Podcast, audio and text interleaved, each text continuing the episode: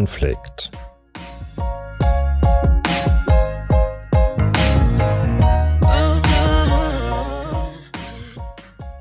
Menschen und Konflikte. Der Podcast der Waage Hannover.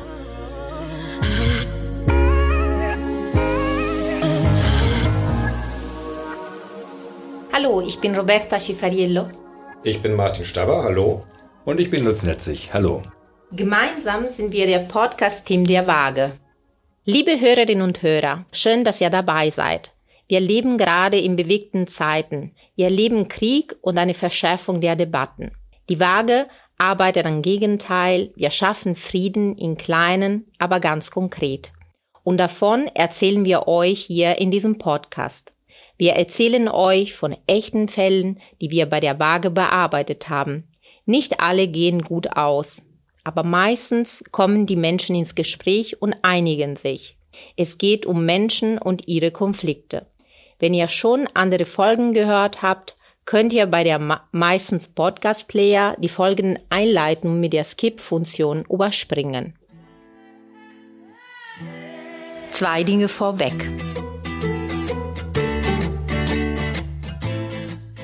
Die Waage ist ein gemeinnütziger Verein für Konfliktschlichtung und Mediation.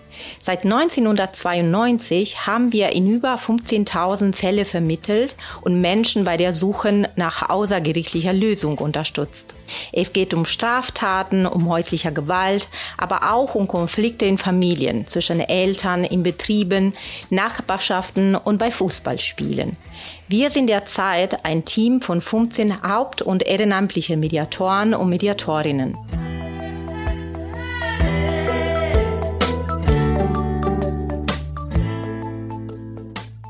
Die Arbeit der Waage ist vertraulich. Deshalb sind alle Fälle, von denen wir in diesem Podcast berichten, anonymisiert. Die Menschen dürfen nicht erkannt werden und sich nicht selbst wieder erkennen.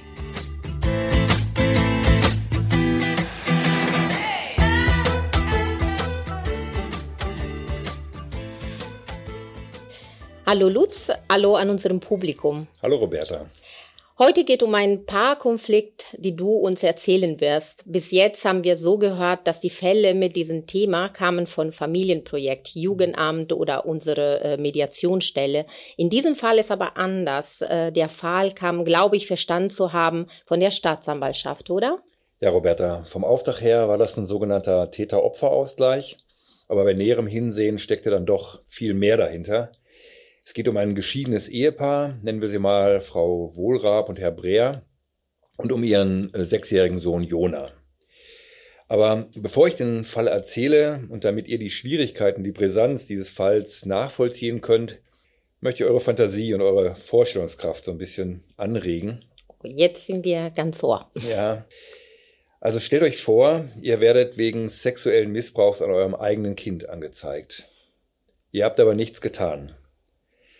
Ihr werdet von der Polizei vernommen, ihr führt unzählige Gespräche mit eurem Rechtsanwalt, ihr habt schlaflose Nächte, ihr seid fassungslos, gedemütigt, wütend, traurig. Wie sollt ihr das erklären? Andere Menschen sprechen euch darauf an, verhalten sich plötzlich ganz anders, meiden euch vielleicht, schauen euch komisch an oder bildet euch das nur ein? Wie sollt ihr jetzt ganz natürlich mit eurem Kind umgehen? Die Justiz spricht euch schließlich frei, aber die Wunden bleiben. Wie konnten die anderen das glauben? Ja, wenn du so erzählst, denke ich, dass es passiert sicherlich oft, dass Menschen sehr schnell beurteilen, wenn sie solche Situationen oder Themen hören, ohne zu denken, das könnte es auch nicht stimmen, vielleicht. Ja. Bevor ich erzähle, noch eine zweite kleine Vorstellung. Stellt euch vor, euer eigenes Kind hat, wenn ihr es von der Mutter abholt, häufig eine Kette mit Holzperlen um. Es erzählt, von Tänzen und von Liedern. Es redet anders, es redet in Sätzen, die euch fremd sind. Und ihr erfahrt dann, dass die Mutter sich einer Sekte angeschlossen hat. Die Mutter will aber nicht mit euch darüber reden. Ihr wollt euer Kind beschützen, ihr wollt es aber auch nicht verunsichern. Ihr malt euch aus, wie das in so einer Sekte wohl zugeht, so Männer mit langen Bärten im Schneidersitz und ihr denkt an Gehirnwäsche. Jetzt bin ich gespannt, was für, das für ein Fall ist. Ähm, wenn man in dieser Fort hört, hat man schnell das Gefühl, dass beide Recht haben und dass sehr schwierig ist, einen Weg zu finden, um das Ganze zu lösen. Aber erstmal erzählt uns, wie ist der Fall zu Waage äh, gekommen? Ja. Also Frau Wohlrab und Herr Breer, beide so ungefähr 30, waren sieben Jahre verheiratet. Frau Wohlrab ist Designerin, Herr Breer arbeitet als Unternehmensberater und nach drei Jahren Ehe wurde ihr Sohn Jona geboren. Kurz vor seinem dritten Geburtstag trennten sich dann die Eltern. Sie hatten immer weniger gemeinsame Interessen und sich, wie man so sagt, auseinandergelebt. Also die Leidenschaft war verloren. Frau Wohlrab machte eine Yoga-Ausbildung, Herr Breer wollte verreisen. Ja, und die Scheidung, die verlief dann überaus strittig. Es ging um Geld, um Unterhaltszahlungen, um eine Eigentumswohnung, aber auch um Jona. Die Eltern machten sich gegenseitig Vorwürfe, die Rechtsanwälte schrieben böse Briefe, Einkommensnachweise wurden bestritten, man bezichtigte sich gegenseitig der Lüge. Ja, und irgendwann konnten Frau Wohlrab und Herr Breer dann gar nicht mehr miteinander reden, ohne in Streit zu geraten. Ja, das gibt es leider oft, dass Trennungen sehr unschön verlaufen, dass es zu Gerichtsverfahren kommt, wo schmutzige Wäsche gewaschen werden und viel Schaden entsteht. Ja, wenn ihr selbst schon mal so ein strittiges Scheidungsverfahren hinter euch habt, dann wisst ihr vielleicht, wovon ich rede. Und wenn nicht, dann wünsche ich euch, dass es euch erspart bleibt. Aber in diesem Fall war das erst der Anfang. Jona lebte bei seiner Mutter und war an den Wochenenden beim Vater. Und nach einem von so einem Wochenenden erstattete Frau Wohlrab gegen ihren Ex-Mann eine Strafanzeige wegen Kindeswohlgefährdung und sexuellem Missbrauch. Sie gab an, dass Jona ihr gegenüber etwas von einem steifen Pipimann erzählt habe. Herr Breer habe mit Jona gebadet und ihn angefasst. Sie befürchtete ein abscheuliches Verbrechen. Also als Mutter die erste Reaktion ist selbstverständlich Schutz und große Sorge und Angst ums Kind. Äh, wie ist diese Mutter mit der Situation umgegangen? Ja, das Jugendamt wurde natürlich informiert und dann wurde der Umgang des Vaters mit dem Sohn sofort ausgesetzt. Die Polizei lud Herrn Breer zur Vernehmung ein und dieser fiel aus allen Wolken und bestritt die Tat. Er, er räumte ein, mit Jona zusammen gebadet zu haben. Dann gab es kritische Nachfragen von den Polizisten. Für Herrn, für Herrn Breer war es unerklärlich, unerklärlich, wie seine Ex-Frau so einen Vorwurf erheben konnte. Und das Verfahren zog sich dann über mehrere Monate hin und in dieser Zeit hatte Herr Breer keinen Kontakt zu Jona. Eine Expertin führte dann mehrere Gespräche mit Jona und es wurden keinerlei Anhaltspunkte für einen sexuellen Missbrauch gefunden. Die Staatsanwaltschaft stellte das Verfahren gegen Herrn Breer dann ein. Ja, äh, Luzi, ich fasse ganz kurz zusammen, also die wichtige Sache, die passiert sind. Mhm. Also das Verfahren gegen Herr Breer wurde eingestellt. Aber jetzt ist die Frage, äh, wie kann man mit so einem Vorwurf weiterleben? Und äh, auch für Jona, dass er sein Papa so lange nicht mehr gesehen hat, ähm, sicherlich auch ein, ein Schaden, also für das Kind da sein könnte, äh, schon auch sehr wichtig ist, dass der Schutzplan sehr schnell geht, also in solche Situationen zum Glück, also beim Jugendamt. Ähm, aber wenn der Verdacht also nicht stimmt, dann hat man auch Schaden verursacht. Also wahrscheinlich für die ganze Familie, für die Beziehung mhm. zwischen den Eltern und dann mit, mit dem Kind. Ähm, wie ging es in diesem Fall zwischen den Eltern? Ja, du hast vollkommen recht. Und es äh, war halt die Frage, wie kann es dann weitergehen? Ne? Herr Breer durfte dann wieder Umgang mit Jona haben. Das wurde dann so langsam wieder gestartet. Es wurde vom Jugendamt so geregelt, dass Herr Breer freitags den Jona vom Kindergarten abholte und ihn montags morgens dann wieder hinbrachte, sodass zwischen den zerstrittenen Eltern keine Begegnung nötig war. Und einige Monate später wurde dann auch die Scheidung vollzogen. Aber ihr könnt euch vorstellen, die Verletzungen und diese tiefen Wunden nach dieser, nach diesen Verfahren, die blieben natürlich. Ja, danach spielte sich das dann einigermaßen ein. Jona war nun jedem zweiten Wochenende bei seinem Vater. Herr Breer fand eine neue Freundin, zog mit ihr zusammen. Die hatte auch einen Sohn aus einer anderen Beziehung, so ungefähr im selben Alter wie Jona. Und die beiden Jungen verstanden sich wohl ganz gut. Und die folgenden zwei Jahre verliefen dann ohne größere Konflikte. Die Narben konnten so langsam verheilen. Aber leider kam es dann zu erneuten Eskalationen. Oh, dann, also erstmal spielte es sich einigermaßen ein. Kontakte fanden regelmäßig statt und dann passierte noch etwas nach zwei Jahren. Ja. Okay. Ja, im Laufe der Zeit hatten die Eltern entschieden, dass Herr äh, Breer den Jona nicht nur vom Kindergarten abholt, sondern manchmal auch von Frau Wohlbergs Wohnung. Und bei einer so einer Übergabe kam es dann zu einem Streit zwischen den Eltern. Es ging scheinbar um Jonas Kleidung. Kam zu gegenseitigen Beleidigungen und dann zu Handgreiflichkeiten und Ohrfeigen. Beide riefen die Polizei und es wurden dann Ermittlungsverfahren wegen Körperverletzung eingeleitet. Die Staatsanwaltschaft schickte den Fall dann zwei Monate später zur Waage für den Versuch eines sogenannten Täter-Opfer-Ausgleichs. Frau Wohlrab und Herr Breer waren beide sowohl als Beschuldigte als auch als Geschädigte genannt. Ach so, das war der Auftrag zu einem Täter-Opfer-Ausgleich, von dem du am Anfang berichtet mhm, hast. Mhm. Äh, so kam der Fall dann zur Waage. Ja. Na, ich habe den Fall dann mit einer ehrenamtlichen Kollegin zusammen in Co-Mediation bearbeitet und wir schickten als erstens beiden einen Brief und luden sie zu ersten Kennenlerngesprächen ein. Ja, man muss nochmal dazu sagen, die ganze bereits geschilderte Vorgeschichte, die kannten wir ja zu diesem Zeitpunkt noch nicht. Wir dachten, es geht nur um die Ohrfeigen. Okay, dann. Hm. Ja, zunächst kam Frau Wohlrab zum Einzelgespräch und sie erzählte uns, dass ihr Ex-Mann dazu neige, sich in ihr Leben einzumischen. Die Scheidung sei sehr unschön verlaufen und sie wollte eigentlich gar keinen Kontakt mehr zu ihm haben. Andererseits solle ihr Sohn Jona aber mit beiden Elternteilen aufwachsen und er sei nur an jedem zweiten Wochenende und in den Ferien bei seinem Vater.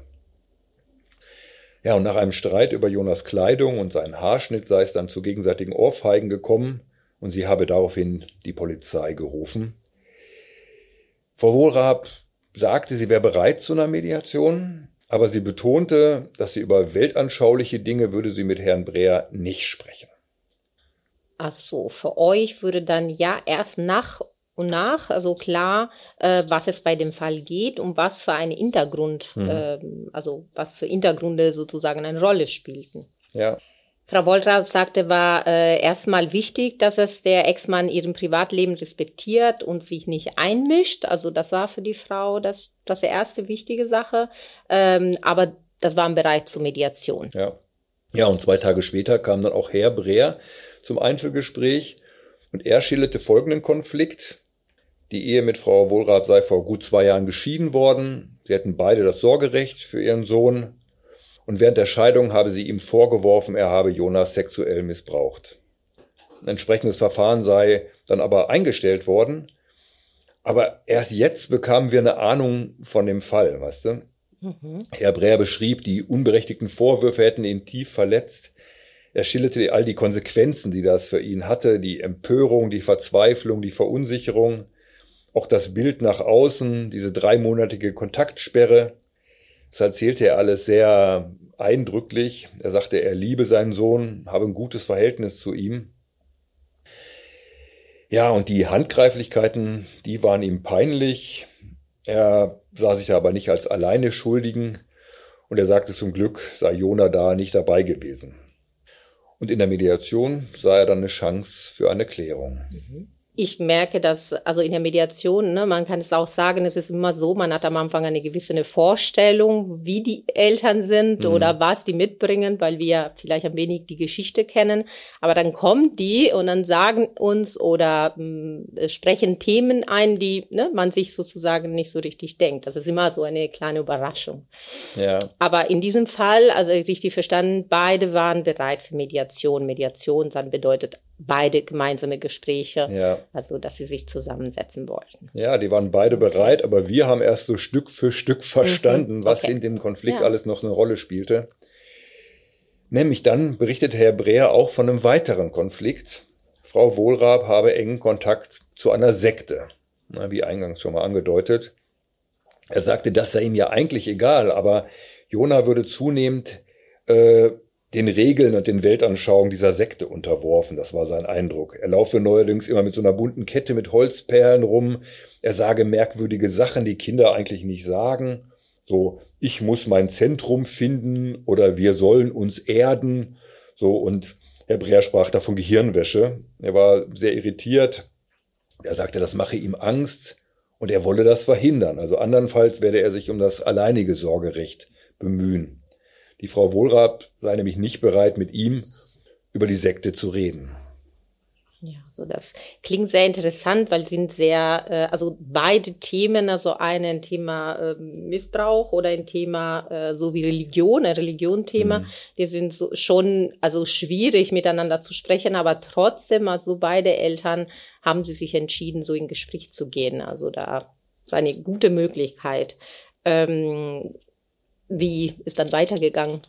Ja, zehn Tage später kam es dann zur ersten Mediationssitzung. Und nach unserer üblichen Einleitung wollte Herr Breer dann rasch seine Sichtweise der Dinge schildern und Frau Wohlrab war auch einverstanden. Und er redete dann erstmal recht ruhig, vermied dann aggressive Worte. Er sagte, die Auseinandersetzung bei der Übergabe sei blöd gewesen, das tue ihm leid.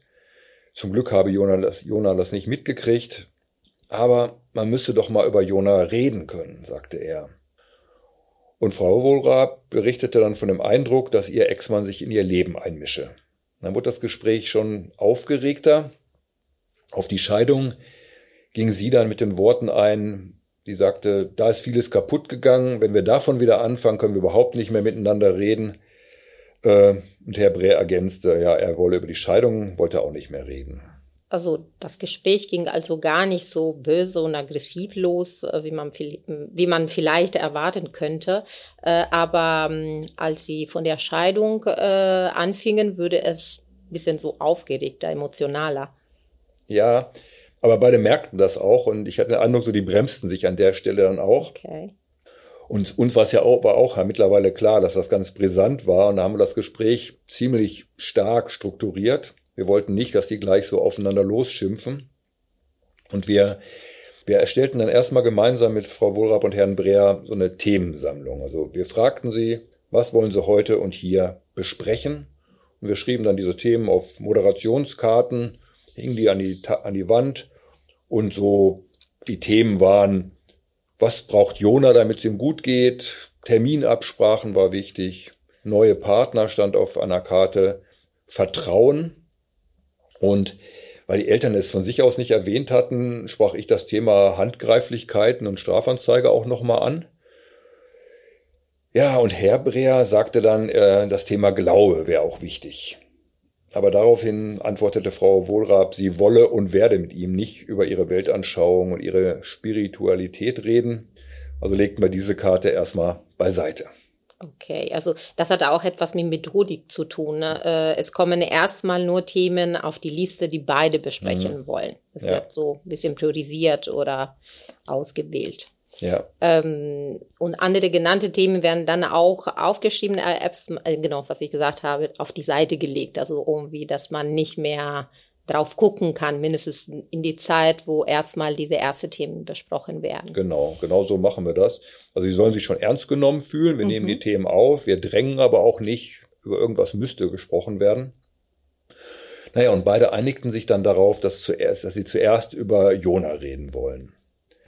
Und Herr Breer erzählte dann ausführlich von seiner Liebe zu Jona und wie sehr ihm dieser Vorwurf seiner Ex-Frau getroffen habe. Und da begann er auch zu weinen. Er schilderte, dass er seit Jona ein Kind war oder ein Baby war, ab und zu mit ihm gebadet habe. Das sei in der Ehe auch völlig normal gewesen. Und dass seine Ex-Frau dann vor der Scheidung eine Anzeige wegen sexuellen Missbrauch gestellt habe, das sei für ihn ungeheuerlich. Ja, und Frau Wohlrab wollte an der Stelle nichts dazu sagen. Sie, ich glaube, sie drehte sich dann auch so ein bisschen weg, schaute aus dem Fenster. Herr Breer berichtete nun, dass Jona seit einiger Zeit diese Kette trage. Und er verstehe nicht, was das soll. Es gehe ihm darum, dass Jona nicht vereinnahmt werde. Aber auch da blockte Frau Wohlrab eher so ab. Sie sagte, das sei aus ihrer Sicht völlig unbegründet. Das musst du einfach akzeptieren, das ist meine Sache, sagte sie. Ja, und da wurde es dann schon ein bisschen unfreundlicher. Herr Breer erwiderte, Jona ist unser gemeinsamer Sohn. Wenn du mich völlig ausgrenzt, dann hole ich mir das alleinige Sorgerecht. Also nachdem das so relativ ruhig begonnen hatte, das, drohte das Gespräch an der Stelle dann zu eskalieren. Mhm. Also ich äh, höre so, hatte mehr die Sorge, dass Frau Wollrab ihn von der von dem Sohn und seiner Entwicklung äh, also ausgrenzt. Mhm. Und äh, Und auch, dass der Sohn beeinflusst wird und der äh, bekommt das nicht mit. ja. Er, mhm. ja, und deshalb drohte dann wirklich vor Gericht zu gehen, der Hebräer. Aber als ich dann nachfragte, stellte sich heraus, dass seine Drohung eigentlich nur so ein Ausdruck seiner Ängste war. Ja, der, der wollte das nicht, dass es vor Gericht geht, aber er hatte die Sorge, wie du richtig gesagt hast, dass er da jetzt irgendwie das gar nicht mitkriegt und dass Jona da beeinflusst wird.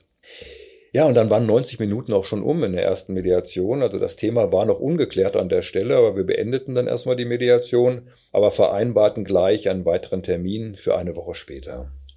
Also hier geht äh, um große Gefühle, höre ich. Mhm, so, Frau ja. Wollrapp will, dass ihre Grenzen gewahrt bleiben. Erbrea will mehr einbezogen werden, seine eigene Rolle als Vater bestärken, nach alles, was passiert ist. Ja, ja, so kann man das zusammenfassen. Also ja, und kurz danach fand dann also diese zweite Mediationssitzung statt. Anfangs fragten wir, das tun wir immer, äh, wie das nach der ersten Sitzung war und ob sie dazu noch was sagen wollten, weil ne, das ist natürlich lösen so Mediationen bei den Leuten ganz viel aus und das arbeitet dann in ihnen weiter. Deswegen fragen wir da immer nochmal nach. Und die Leute denken drüber nach, überlegen, was sie gehört haben, auch was sie selber gesagt haben. Und manchmal kommen auch noch ganz neue Themen dann auf die Themensammlung. Ja, und Frau Wohlberg wollte dann also nochmal auf die Schilderung ihres Ex-Mannes eingehen am Anfang und sie sagte, sie verstehe seine Sorgen, aber sie halte sie für unbegründet. Ja, und dann wollte Herr Breer gleich wieder unterbrechen, aber wir baten ihn dann, Frau Wohlrapp erstmal ausreden zu lassen. Und sie sagte dann, wir leben jetzt eben mit ganz anderen Menschen zusammen. Das ist anders als früher mit dir aber ich tue Jona nur Gutes. Mhm. Also ich äh, merke, also sie, sie wollte auch ein bisschen Vertrauen gewinnen ne, mhm. und sagen, wenn du mich vertraust, also ich kümmere mich gut um unseren Sohn, ähm, finde ich immer sehr interessant. Also wenn man das auch rauskommt, ne, was, was ein Mensch wirklich möchte. Ähm, also wollte das klar machen, obwohl vorher ja so äh, abgeblockt hat. Ne? Erstmal nicht darüber reden, aber dann ne, wollte schon erklären, äh, wie wirklich gerade ginge und ihr Leben hat auch wahrscheinlich einige Veränderungen gehabt. Mhm. Und äh, finde ich in der Mediation auch wichtig, diese Erklärung, dass man sich miteinander erklären kann. Ja, ja, genau, darum geht's ja. Ne? Und sie hatte offenbar darüber nachgedacht und mhm. meine Kollege und ich, wir fassten das dann nochmal zusammen und dann fragten wir sie beide, wie sie sich denn eigentlich als Eltern so sehen. Die Frage war anscheinend ganz gut, weil die überlegten dann erstmal einen Moment und dann bestätigten sie sich gegenseitig, dass sie beide liebevoll und gewissenhaft mit Jona umgehen. Dann haben wir sie gefragt, woran sie das denn so merken. Und dann beschrieben sie beide Beispiele, wie sie Jona fördern, wie sie ihn unterstützen, worüber er sich besonders freut, dass er bald in die Schule kommt und so. Ja, dann äh, könnten sie gut sozusagen äh, zum Gespräch kommen oder darüber reden. Ich finde auch, dass Eltern, wenn über ihre Kinder reden, ne, sich äh, mehr öffnen und endlich äh, machen sie Beispiele, wie es bei mir, wie es bei dir. Mhm. Und wenn so ein Konflikt haben, vielleicht kommen fast nie dazu. Ne? Ja, genau. Und dann war plötzlich eine ganz andere Stimmung im Raum. Ja. Ne? Sie sahen dann auch das Gute. Auf die damaligen Vorwürfe von, von Frau Wohlrath gingen beide in dem Gespräch dann nicht mehr ein. Und Herr Breer sagte, ja, aber ich weiß ja gar nicht, was ihr da in dieser Gruppe so macht. Und dann fragte ich Frau Wohlrath, ob sie dazu was sagen wolle. Und sie zögerte dann erst. Und dann sagte sie ja, okay, Sie können ja mal einen normalen Tagesablauf schildern. Aber sie betonte nochmal, sie wolle jetzt nicht mit Herrn Breer über ihre Weltanschauung diskutieren. Entscheidend sei doch, dass es Jona gut gehe, dass er gut aufwachse. Und das merke ihr Ex-Mann doch. Und meine Kollegin fragte dann Herrn Breer, ob seine Ängste, seine Sorgen vielleicht dadurch entstehen würden, dass er zu wenig Informationen hat und sich daher vieles so fantasiert und vorstellen muss. Und da nickte er. Ja, Lutz, das hört sich an, dass in der Mediation etwas in Bewegung kam dann. Und äh, ich ähm, kenne auch so, dass oft in Konflikt ähm, entwickeln sich sehr, sehr schnell Missverständnis, wenn Menschen nicht mehr miteinander reden. Und wenn so eine Klarheit danach entsteht, was machst du mit dem Kind da, wie, wie, wie, wie wie verlaufst so den Tag, wenn du mhm. zum Beispiel in diese Sekte oder in mhm. ne, diese Religion sozusagen ne, äh, folgst. Also dann entsteht wirklich Klarheit, entsteht was, äh, wie das Kind wirklich passiert. Und dann man hat sehr schnell eine andere Vorstellung. Ja. Und äh, kannst du sagen, dass in diesem Fall genau so war, dass man. Ja, würde ich sagen. Also mit all dem Ballast, mit dieser Vorgeschichte. Aber ich glaube, wir haben die beiden dann ins Gespräch gebracht. Und zwar ins Gespräch gebracht nach vielen Jahren, genau, muss man sich ja, ja. klar machen. Mhm. Na, dann berichtete Frau Wohlrab von dem Leben in ihrer Gruppe. Herr Breer fragte nach. Es entwickelte sich also ein ernsthaftes, ein gutes Gespräch zwischen den beiden. Und wir als Mediatoren konnten uns jetzt passiv verhalten. Wir griffen, griffen nur noch ab und zu mal ein, strukturierten so ein bisschen, wenn neue Themen angeschnitten wurden. Aber wir mussten nicht mehr sehr viel tun. Es ging dann um Absprachen, um Jonas Einschulungen, um anstehende Feiern. Ja, das, das haben die dann ganz gut hinbekommen. Und nach einer kurzen Pause fragten wir dann beide nach ihren Interessen, also was ihnen für die Zukunft als Eltern und insbesondere für Jona wichtig ist und weshalb ihnen das wichtig ist. Ja, so äh, ich höre, also ne, du warst praktisch mit beide in diese äh, dritte Phase der Mediation, diese Explorationphase. Es wird auch so genannt, weil es ist wirklich ein ein sehr äh, wichtiger Moment der Mediation, wo Eltern sich wirklich gut austauschen können, vielleicht auch sich ein bisschen mehr verstehen können. Ähm, und es ist sehr effektiv, hilfreich, wenn die Eltern sich einlassen, also für mhm. diesen Moment der Mediation. Ja, und dass sie sich verstehen. Ne? Deswegen ja. Exploration, weil wir so erforschen, was steckt denn dahinter.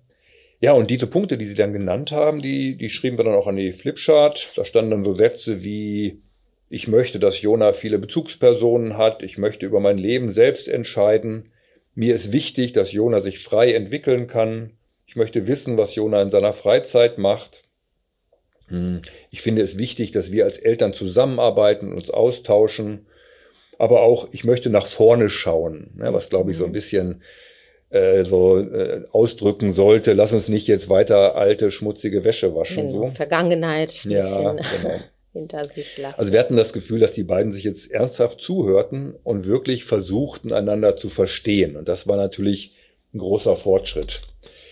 Nach 30 Minuten konnten wir dann das, was dann bis dahin so gesagt wurde, zusammenfassen und alle dieser Themen, die wir in der ersten Mediationssitzung gesammelt hatten auf der Themensammlung, waren angesprochen worden.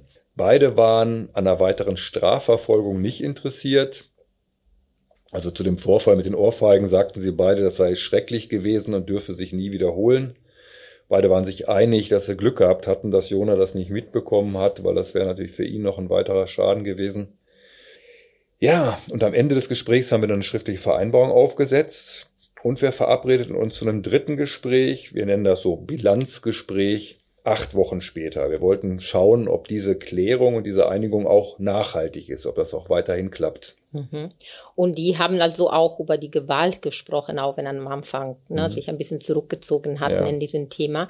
Ähm, und das war aber in diesem Thema dann für beide klar, dass sie beide Schuld hatten. Mhm. Ist das Richtig. Mhm. Und dass äh, sie Glück hatten, Glück in Anführungsstrichen, dass Jonas äh, davon nichts mitbekommen hat. Ähm, das gab es aber keine Forderung und sie wollten, dass die Ermittlungsverfahren der Staatsanwaltschaft eingestellt mhm. wird. So mhm. genau. ein bisschen zusammengefasst. Ja. Ja, und das abschließende Bilanzgespräch, das verlief dann nahezu problemlos. Beide berichteten von guten Erfahrungen in der letzten Zeit. Sie hätten sogar miteinander telefoniert und über Jona gesprochen. Sogar bei der Übergabe könnten sie jetzt halbwegs freundlich Hallo sagen, also eine gewisse Normalität herstellen. Und sie was für ein Kind auch unheimlich wichtig ist, genau, was zu sehen. Genau, das wussten sie auch. Ja, und wir haben dann wieder zusammengefasst, fragten dann noch, ob es noch weitere Themen gäbe. Und dann sind wir zum Schluss nochmal auf das Thema Vertrauen zurückgekommen, weil das war ja natürlich in dem Fall von ganz wichtiger Bedeutung, auch wegen der Vorgeschichte. Ja, und Herr Breer sagte dann, ja, wenn das so weiterläuft, dann ist es gut. Ja, mhm. Frau Breer stimmte dem zu. Ja, und ich sagte, habe dann das ganz direkt angesprochen, dass ich mir nicht so ganz sicher bin, ob wirklich alle Kernpunkte ausreichend besprochen sind und geklärt sind, ja, weil wir hatten ja immer noch diese Vorgeschichte im Kopf, aber Herr Breer sagte dann, die alten Wunden, die seien noch vorhanden. Und er sagte, vielleicht stehen die uns auch noch immer irgendwie im Weg, aber jetzt sei es ihm am wichtigsten, dass sie mit Jona gut das hinbekämen. Mhm. Und Frau Wohlrab, Wohlrab bestätigte das, sie sehe das auch so.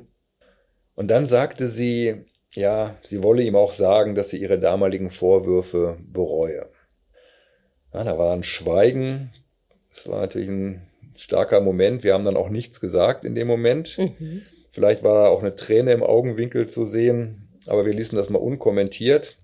Und die Mediation endete dann ziemlich nachdenklich. Beide bedankten sich und gingen dann gemeinsam hier aus dem Büro. Das Wort, das Wort Vertrauen, glaube ich, ist ein, ein wichtiger Wort in diesem mhm. Fall, weil ja. in der Moment, wenn sich da etwas bewegt, dann äh, können die Leute ein bisschen näher gehen. Mhm.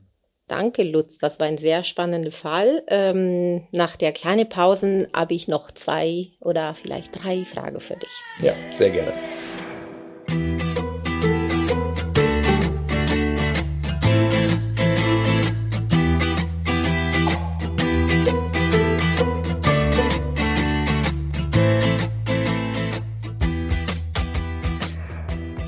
Ja, Lutz, wie wir schon vorher gesagt haben, ich werde dir jetzt ein paar Fragen stellen. Erstmal, äh, wie wir auch vorher angedeutet haben, ähm, oft verbergen sich hinter Konflikten noch andere Konflikten, also Dinge, die man zuerst gar nicht sieht. Wie, mhm. wie ist das? Ja, man könnte sagen, Konflikte sind wie, wie Eisberge. Und wichtig ist es in der Mediation, dass wir nicht nur an der Oberfläche bleiben, sondern auch ein bisschen verstehen, was dahinter steckt. Also dass wir Fragen stellen, möglichst offene Fragen. Nicht immer verbergen sich dann so dramatische Geschichten wie in dem Fall, den, den wir heute besprochen haben. Aber meistens kommt dann so erst nach und nach raus, was dahinter steckt, was für Gefühle die Leute bewegen, was für Interessen sie haben, was für Bedürfnisse. Ja, und oftmals auch eine Vorgeschichte. Und ja, nur wenn das zur Sprache kommt, kann man das verstehen, können wir das verstehen und dann steigt natürlich auch die Chance, dass die Menschen sich gegenseitig besser verstehen. Und das ist es letztendlich, worum es in der Mediation geht. Du machst es selber, wie du gesagt hast, das mich fragen, aber vorher hat auch, hast du auch über, also Karten erzählst, dass du die ja. an den Teilnehmer gibst. Also das genau, wir schreiben solche mhm. Dinge dann auch auf, die, ne, die Themen, da kommen wir vielleicht gleich noch drauf, aber auch die, die Interessen und mhm. die Bedürfnisse das ist schon so eine Methode, dass wir das auch deutlich machen, hinschreiben, weil die Leute denken dann weiter drüber nach und dann wird das Bild nach und nach vollständiger. Mhm. Ja. Und wie ist denn mit äh, eiklen Themen, was äh, du, äh, also wir haben lange darüber gesprochen, ja. also dass schon ähm, Menschen also nicht gerne über bestimmte Themen dann sprechen. Also ja. die werden genannt, aber dann sagen, möchte aber nicht darüber ja. sprechen. Wie gehst du damit um? Ja, in dem Fall war es ja einerseits die Gewalt und insbesondere das genau. Thema mit dem Missbrauch. Oder die Frau wollte auch über die Sekte nicht sprechen. Ja, erstmal akzeptieren wir das. Ne? Die Leute sind am Anfang skeptisch und vorsichtig und ich glaube, es wäre völlig falsch, dann da irgendwie zu drängen. Ähm, wir nehmen die Themen auf, ja, ähm, aber bei Themen, die die nicht besprechen wollen, dann, ich würde sagen, parken wir das Thema irgendwo. Ja, dann hängen wir das vielleicht unten an die Tafel oder legen es erstmal beiseite, vergessen es aber nicht, weil oftmals dann später vielleicht dann doch eine Bereitschaft ist, darauf einzugehen. Mhm. Dann, aber hm? Äh, Sache können sich dann im Rahmen der Mediation ändern. Also ja, genau. Ja, und ähm, wichtig ist allerdings, wenn wir die Themen sammeln, dass wir gut darauf achten, dass wir wirklich Themen sammeln. Also was wollen Sie hier besprechen? Und nicht Vorwürfe, Forderungen und so, weil die Leute natürlich dann alles Mögliche äußern. Ja, und das wiederum würden wir nicht an die Tafel schreiben. Aber ich glaube, dass diese Themensammlung am Anfang einer Mediation sehr wichtig ist, ähm, denn für die Beteiligten sind die Konflikte oft ein ganz großer Berg, ja, der Angst macht und wo man am Anfang gar nicht weiß, äh, wo man anfangen soll. Ne? Ihr kennt das vielleicht von eigenen Konflikten. Ja. Und dann ist es gut, ja, wenn man das erstmal aufschreibt, dann kann man das ein bisschen unterteilen und diesen großen Berg in kleine Häufchen äh, unterteilen, die man dann bearbeiten kann. Man hat dabei dann ein besseres Gefühl, weil ein bisschen weniger wird, also genau. wenn strukturiert. Ja, man verliert so ein bisschen die Angst ja, du hast äh, jetzt in diesem Fall uns erzählt, dass die Ergebnis also einigermaßen gut war, auch gefühlt. Also waren die Menschen schon richtig dabei, in Gespräch zu kommen, also gute Ergebnis. Wie äh, sind die, äh, also wie kann man so machen, dass die nachhaltig sind, ne? dass äh, ähm, ob Sinn machen auch Bilanzgespräche viele Wochen später, ähm, ja. ob das ja, sinnvoll das machen, wäre. Das machen wir häufig und in dem Fall haben wir es ja auch gemacht. Uns ist wichtig, dass die Lösungen, die in der Mediation hier bei der Waage rauskommen, dass die auch nachhaltig sind. Ja, und ähm, es ist ja nicht immer in der Mediation so, dass die Lösung so aussieht, dass dann eine Wiedergutmachung gezahlt wird und das war's dann oder dass irgendeine eine Handlung verabredet wird, sondern oft, gerade wenn's, wenn die Betroffenen weiter in Beziehungen sind, wie jetzt zum Beispiel als Eltern oder so, ähm, geht es dann eher ja um eine Entwicklung zum Guten, Schritt für Schritt. Ja, und das, was man vereinbart hat, ist ja die Frage, klappt das dann auch? Hält der andere oder die andere sich auch da dran? Und deshalb sind diese Bilanzgespräche ganz wichtig und die machen wir dann gerne zwei, drei Monate später. Ja, und können dann ein bisschen zurückschauen, was hat geklappt, was hat vielleicht noch nicht geklappt und was muss nochmal nachverhandelt werden. Aber dass wir da jetzt nicht sagen, so, wir sind jetzt fertig und jetzt kümmern wir uns nicht mehr drum, sondern schon, sondern eine gewisse Rückschau äh, den Betroffenen anbieten. Und das hilft dann oft. Mhm. Ach so, du sagst, ähm, Ergebnis können verschiedener Art sein, ob Vereinbarungen sind, mhm. ob Menschen wieder in Gespräch ko kommen können und äh, äh, um welche Entscheidungen so treffen und sich auch besser verstehen können. Und nach zwei, drei Monate macht ihr dann bei der Waage doch ein weiteres Gespräch, ein Bilanzgespräch, wo äh, man schauen kann, äh, hat diese Vereinbarung wirklich gut funktioniert, soll irgendwie kleinere Veränderungen geben. Also so, ne, so ja. sagst du das bei der Waage Frage dann möglich ist. Ja, weil es geht oft um Vertrauen und da schließt ja auch der Fall zu dem, äh, der Kreis zu dem Fall, über den wir heute gesprochen haben, ne, wo ja Vertrauen eine ganz zentrale Rolle spielte. Ja, und wo es dann schon auch darum ging, ist das jetzt auch auf Dauer, funktioniert das, ist das eine Entwicklung zum Positiven bei den beiden? Und das ist ja das Ziel der Mediation und auch das Ziel der Arbeit der Waage. Ja, danke Lutz für Erzählen. Jetzt sind wir am Ende unserem Podcast. Vielen Dank. Roberta, gerne.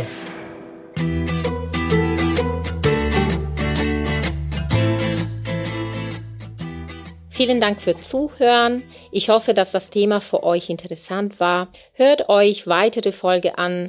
Die Fälle, die wir erzählen, sind sehr unterschiedlich. Schreibt uns, wenn ihr Rückmeldungen oder Fragen habt bei trueconflict.vage-hannover.de. True Conflict in ein Wort geschrieben. Ciao, er presto.